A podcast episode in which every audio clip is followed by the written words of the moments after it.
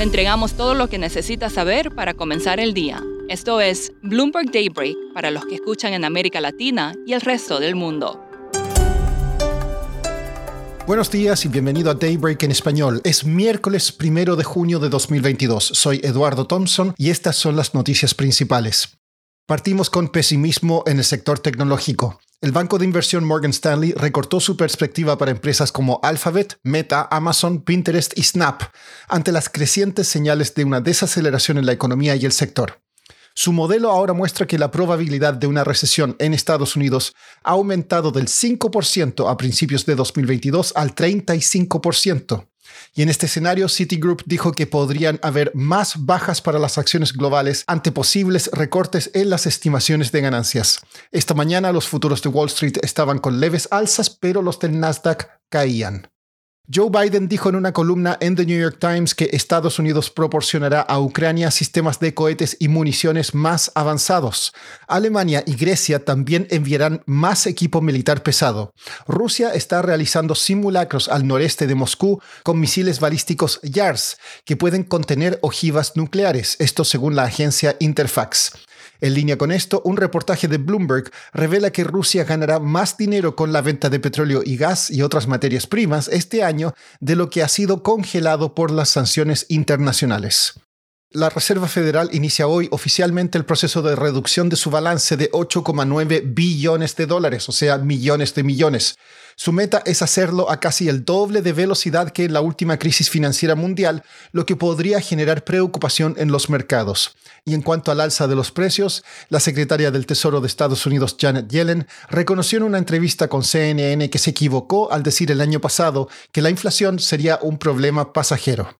Pasando a América Latina, Rodolfo Hernández y Gustavo Petro están técnicamente empatados para la segunda vuelta presidencial de Colombia.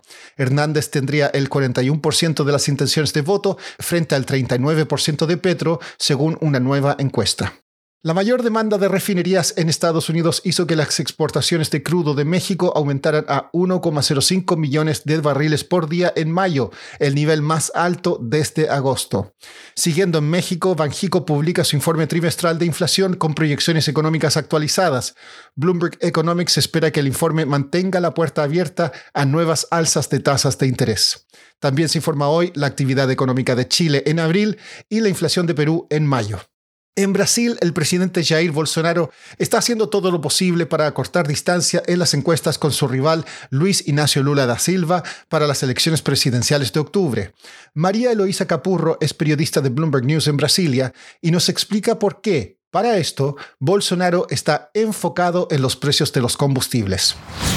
Hemos visto esa preocupación en las últimas semanas del gobierno de Bolsonaro y el tema es que la inflación medida a mediados de mayo ya está arriba de 12% y el precio de la parte de transportes, que engloba eh, todos los combustibles, es uno de los principales drivers.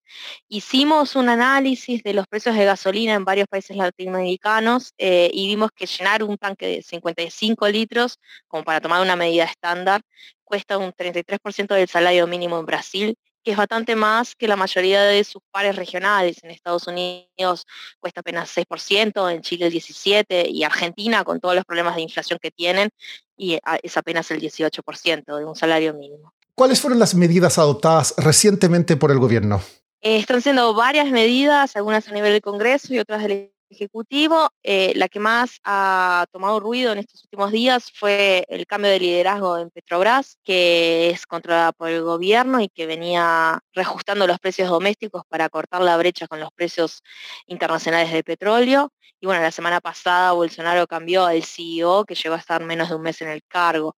No es lo único que se ha hecho y entre las medidas que se está estudiando esta semana es un cambio en el impuesto ICMS que limitaría lo que los estados pueden cobrar como impuestos a los combustibles y eso podría tener un impacto significativo en la inflación. ¿Y cómo está todo esto impactando al Banco Central? El Banco Central de Brasil, recordemos que es uno de los que más ha subido tasas eh, desde el inicio de la pandemia, ya subió 10,75 puntos porcentuales en un año y ahora en el mes de junio tiene nuevamente reunión de política monetaria donde se espera que vuelva a subir las tasas.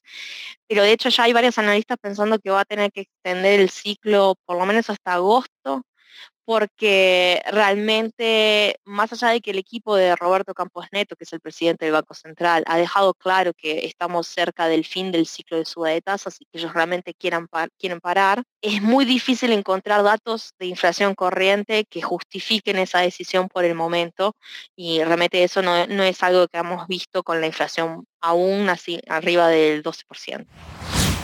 Por último, el rey del rock and roll ya no tocará en las bodas en Las Vegas. La agencia AP informó que Authentic Brands, la firma que controla los derechos sobre el nombre y la imagen de Elvis Presley, está ordenando a los operadores de capillas en la ciudad que dejen de usarlo en ceremonias temáticas. Eso es todo por hoy. Soy Eduardo Thompson. Gracias por escucharnos.